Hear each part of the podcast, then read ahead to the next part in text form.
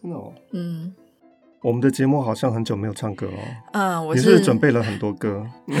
我是节目制作人，也是制作单位生鲜食材的营运长王维轩 Vivi。因为钟老师很难相信一件事情，就是很多人赞助这个节目，嗯、他的描述跟附注留言是希望老师可以好好讲故事，嗯、不要再唱歌。真的吗？真的。但应该也有很多人希望我再唱吧。所以我们现在就要来看看啦，嗯、看看哪一个多。是，我们要开一个活动。嗯。这个赞助链接会在单集简介。嗯，如果说你赞助这个节目，你可以写说你是赞助老师唱歌还是赞助老师不唱歌。嗯，那如果当月的赞助人数、嗯、或者是看谁多，对，看谁多，我们就决定怎么做。没错，因为老师听到这件事之后，已经准备了一个歌本，是不是？没有把钱柜下载而已了。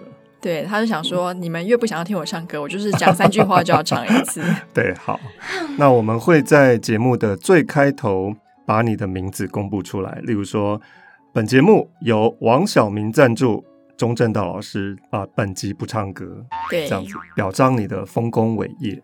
没错，那也欢迎各式各样想要置入的企业，嗯、因为这个节目其实流量还蛮高的。真的吗？而且有很多节目有人在听吗？很多人，而且有很多名人在听。听说已经上长荣了，是不是？是已经上，但我都没有做到长荣。那你要赶快去做一下长荣。嗯、我都做虎航。那我再看看虎航要不要放你的节目。哎、欸，我跟你讲，之前有人付一千块叫你不要唱歌，什么意思？怎么可能？就是 donation，怎么可能那么多？我觉得两百。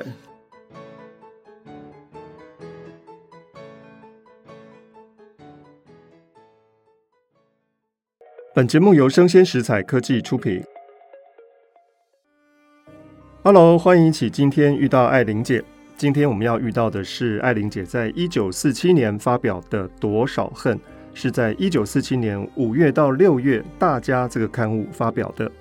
会写这篇小说，主要是因为一九四七年四月，张爱玲编剧的《不了情》上映了，这是她第一个电影编剧的作品哦，口碑好，也卖座。这篇电影小说也就在下一个月，几乎是同步刊出，加强宣传火力。这篇小说是张爱玲根据电影的影像再转成小说形式的作品，更早应该是电影剧本。那为什么张爱玲不直接从电影剧本改写成小说呢？而是由拍摄好、剪辑好的电影改写成小说？原因之一，电影编剧交给电影公司之后，本来就会增删内容。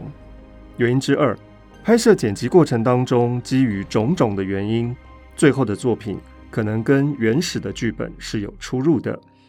既然电影已经长成这个样子了。所以张爱玲是没有办法直接从电影编剧来改写的，否则太多细节会不同，这个故事就会闹双胞。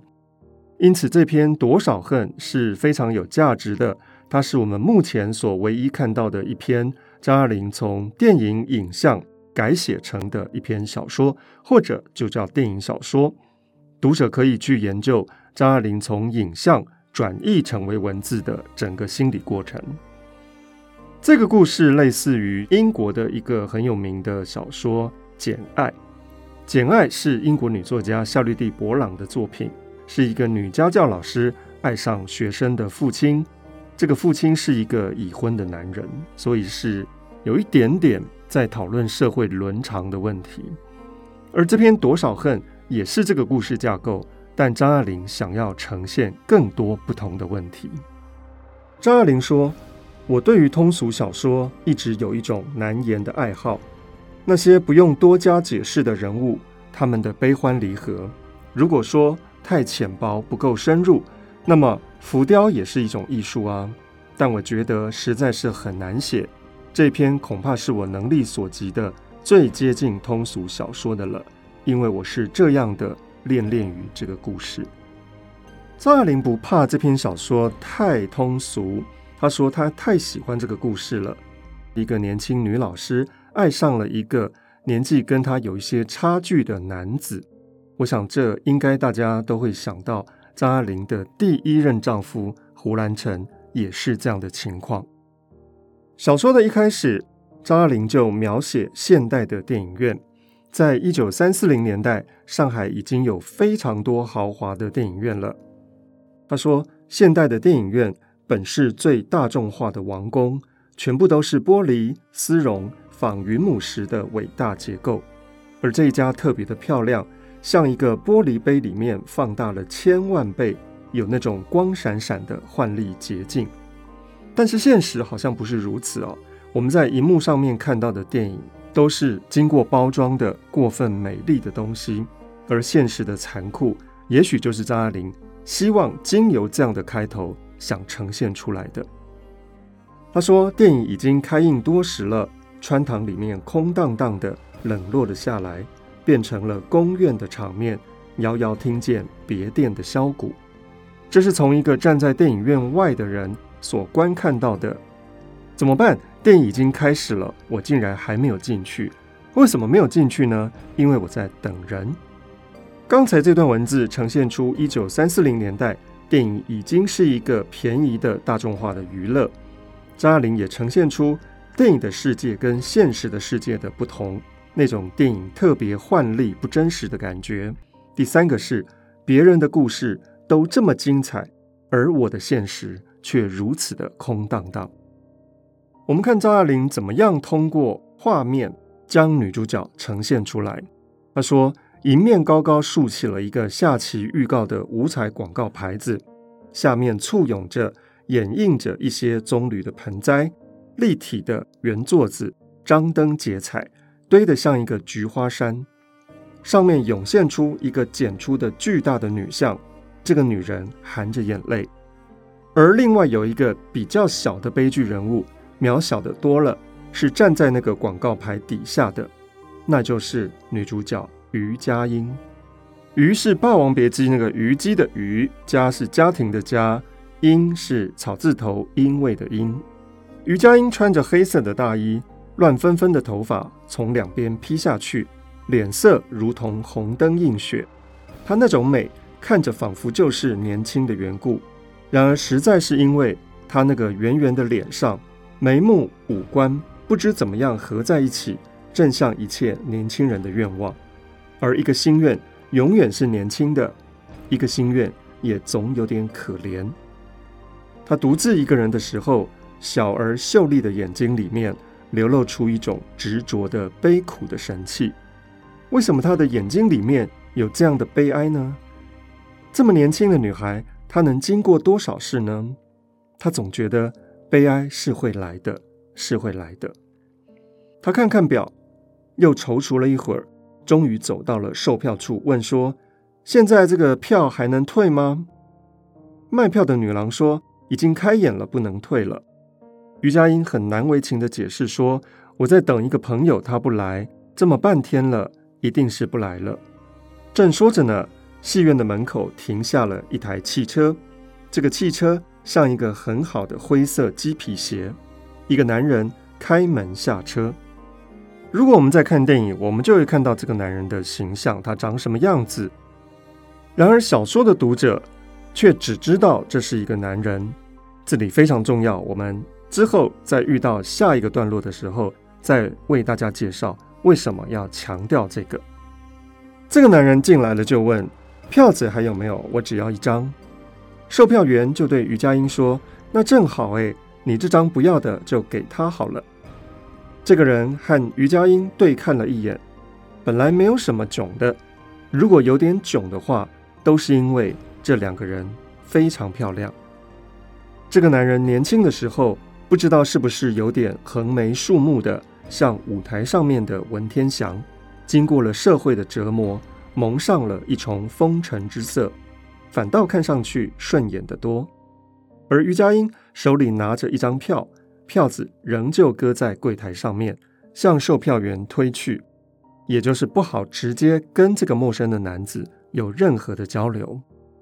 售票员又向那个男子推去，这个女售票员端坐在她的小神龛里面，身后照射着橙黄色的光，是电影院供奉的一尊小小的神祇。这个神大概男女的事，他也管吧。他隔着半截子的玻璃，冷冷地说：“七千块。”那个男子掏出了钱来，见佳音不像要接的样子，只好又给售票员。而那个售票员又给了于佳音。这个男人先上楼去了，佳音尾随在后，离得非常的远。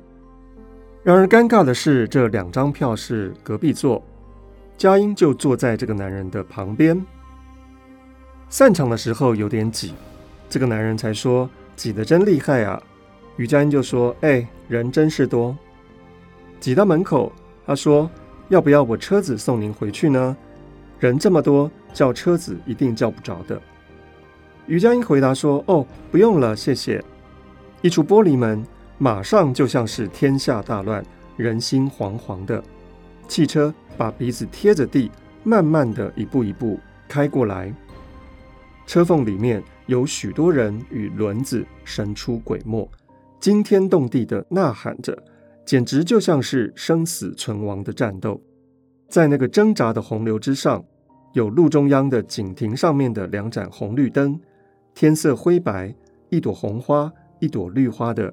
寥落的开在天边，佳音一路走了回去。他住的是一个弄堂房子，三层楼上的一个房间。佳音不喜欢看两点钟的电影，看出来昏天黑地的，仿佛这一天已经完了，而天还没有黑，做什么事情都无头无绪的。他开门进了房间，把大衣脱了挂在柜子里面。其实房间里面。比外面还冷。他倒了一杯热水，从床底下取出一只旧的绣花鞋来，才换上一只，就有人敲门。他这只脚还踏着半高跟的鞋，一歪一歪地跑了出去。一开门就叫起来说：“秀娟啊，秀娟，你刚才怎么没来啊？”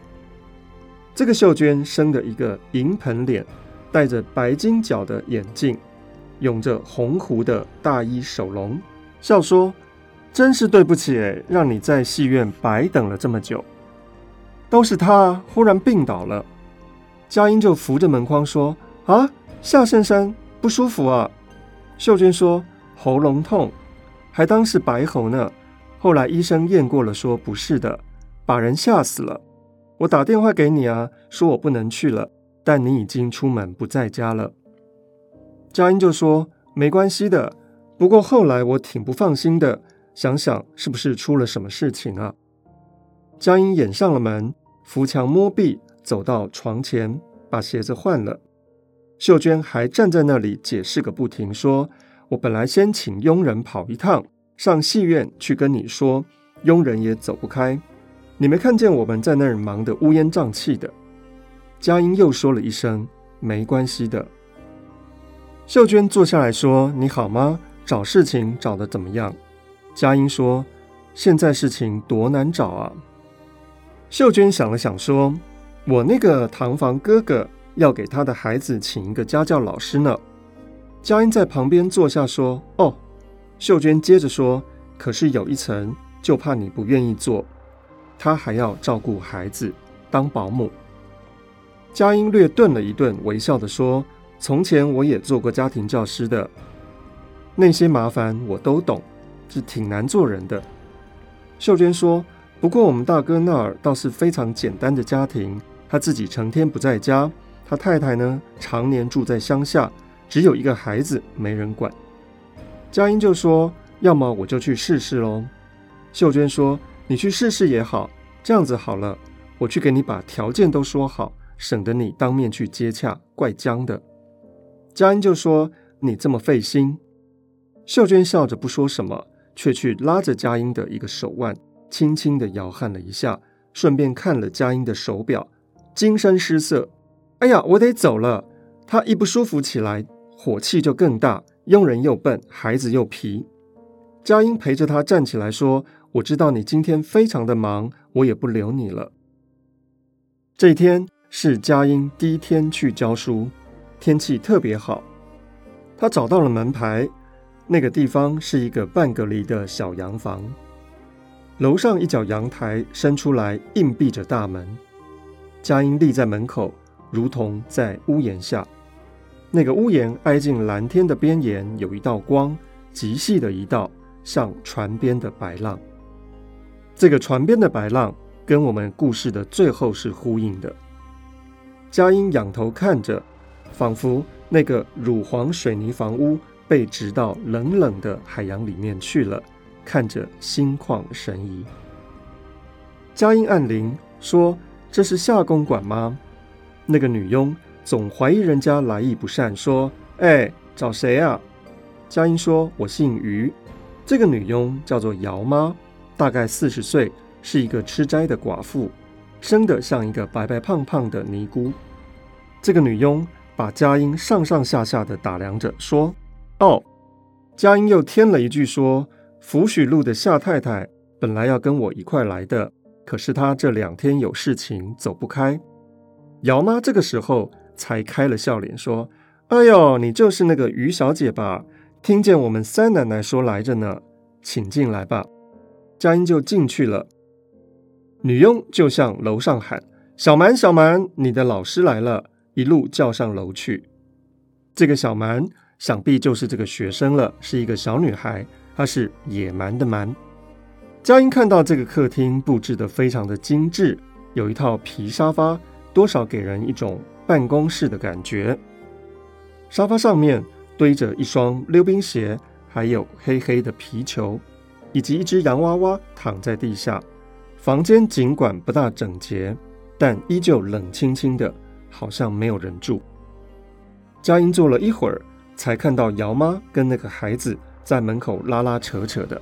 姚妈说：“进来呀，你好好的进来呀。”这个女孩子被拖了进来，然而还搬住门口的一只椅子。姚妈说：“我们去见老师去，叫老师。”佳音就说：“你是不是叫小蛮啊？小蛮，你几岁了？”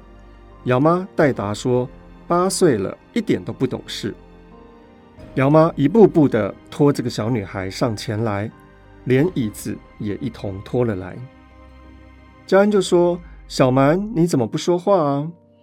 姚妈说：“她见了生人，胆子小，平常话可多着，可凶着呢。”小蛮坐在椅子上面，看见佳音脱下大衣，小蛮就说：“我也要脱。”佳音说：“怎么？你热啊？”小蛮说：“热。”佳音摸摸她身上，棉袍上罩着绒线衫，里面还衬着绒线衫的羊毛衫，便说：“你真的是穿太多了。”便给她脱掉了一件。看到桌上有笔跟砚台，佳音就说：“你会不会写字啊？”小蛮点点头。佳音说：“你把你的名字写在这本书上好不好？我给你磨墨。”小蛮就点点头，果然在书上面写出“夏小蛮”三个字。佳音正在夸赞他：“小蛮写的真好。”可是小蛮继续的往下写，小蛮又加了“的书”两个字。佳音不觉笑了起来，说：“对了，这就错不了了。”夏小蛮的书。姚妈送茶进来，看到小蛮的绒线衫搭在椅背上，就说：“哟，你怎么把衣服给脱了？这孩子，快穿上。”小蛮不穿，佳音就说：“是我给他脱的，衣服穿太多不好，他头上都流汗了。”姚妈就说：“出了汗不更容易着凉吗？”你不知道这孩子就爱生病，又不听话。佳音忍不住说了一句：“说他挺听话的啊。”小蛮就跟姚妈说：“哎，老师说我听话呢，是你不听话，你还说人。”姚妈这个时候下不了台，一阵风走去，把唯一的一扇半开的窗砰的关上了，咕哝着说道：“说我不听话，你病了，你爸爸骂起人来，还不是骂我？”第一天上课顺利的结束了。佳音走的时候跟小蛮说：“那么我明天早上九点钟再来哦。”小蛮很不放心，跟出去牵着佳音的衣服说：“老师，你明天一定要来哦。”姚妈一面去开门，一面说：“小蛮，我的小姐啊，你就别到大门口去了，你再一吹风，衣服又不穿。”佳音也叫小蛮赶快进去。佳音一走。姚妈便把小蛮一把拉住，说：“快去把衣服穿起来。”小蛮说：“我不穿，你不听见老师说的吗？”姚妈一面拖着小蛮，一面叨念着说：“老师说的，老师说的，才来一天的功夫，就把孩子惯得不听话了。孩子生病了，冻死了，你这碗饭也没了。碍我什么事啊？反正我当老妈子的，没孩子，我还有事情做呢。没孩子，你教谁啊？”小蛮挣扎着乱打乱踢，居然哭起来了。门外这个时候喇叭响，又是门铃响，姚妈就说：“别哭，别哭，爸爸回来了。爸爸最不喜欢人家哭了。”小蛮抹着眼睛，抢先出去迎接，叫：“爸爸，爸爸，新老师真好。”这个爸爸俯身拍拍他说：“那好极了。”张爱玲用的是这个爸爸。这个爸爸其实就是我们上一场戏看到在戏院当中的那个买一张票的男人，但是读小说的读者是不知道那个男人跟这个爸爸是同一个男人。张爱玲后来在三十多年之后的《多少恨》发表的前言当中，承认了他的确犯了一个这样的错误，也就是因为这篇小说是直接转译电影影像的。所有看电影的观众都知道他是同一个男人，但是读小说的读者却不知道他是同一个男人。也就是在电影当中发生的那个巧合的趣味，所有的观众都知道，只有人物自己不知道，这就产生了一种让观众居高临下的看电影的快感。而如果小说里面没有这样的读者的快感呢，整个的趣味就尽失。张爱玲确实犯了一个这样的错误。这个爸爸俯身拍拍小蛮说：“那真是好极了，老师这么好啊。”转问姚妈说：“今天那位于小姐来了吗？”姚妈说：“哎。”小蛮说：“我喜欢这个新老师。”爸爸就说：“好极了，以后你有什么事都去问老师，我可以不管了。”小蛮就说：“哦，那不行哎。”小蛮扳着他父亲的腿，使劲地摇着，啰嗦不休地说：“爸爸，这个老师真好看。”爸爸过了一会儿，才朦胧地说了一句：“哦。”小蛮着急起来说：“爸爸，你怎么不听我说话呀？老师说我真乖，真聪明呢。”爸爸不耐烦地说：“哎呀，小蛮是真乖，你听话听话。姚妈带你上楼去玩，爸爸要清静一会儿。”有一次上课。小蛮跟老师说：“我明天过生日哦。”佳音就说：“啊，你要过生日啦？你预备怎么玩呢？”小蛮听了这话，脸色就变了，说：“没有人陪我玩。”佳音就说：“我来陪你好不好啊？”小蛮跳了起来，说：“真的啊，老师。”佳音问说：“你喜欢看电影吗？”小蛮就坐在椅子上面，一颠一颠的，眼睛朝上翻着。看着自己额前挂下来的一绺头发，击打着眉心，他太开心了，笑着说：“爸爸有时候带我去看，爸爸挺喜欢带我出去的，爸爸就顶怕跟妈妈一块去看电影。”佳音诧异说：“为什么呢？”小蛮就说：“因为妈妈总是问东问西的。”佳音忍不住笑了，说：“你不也是问东问西的吗？”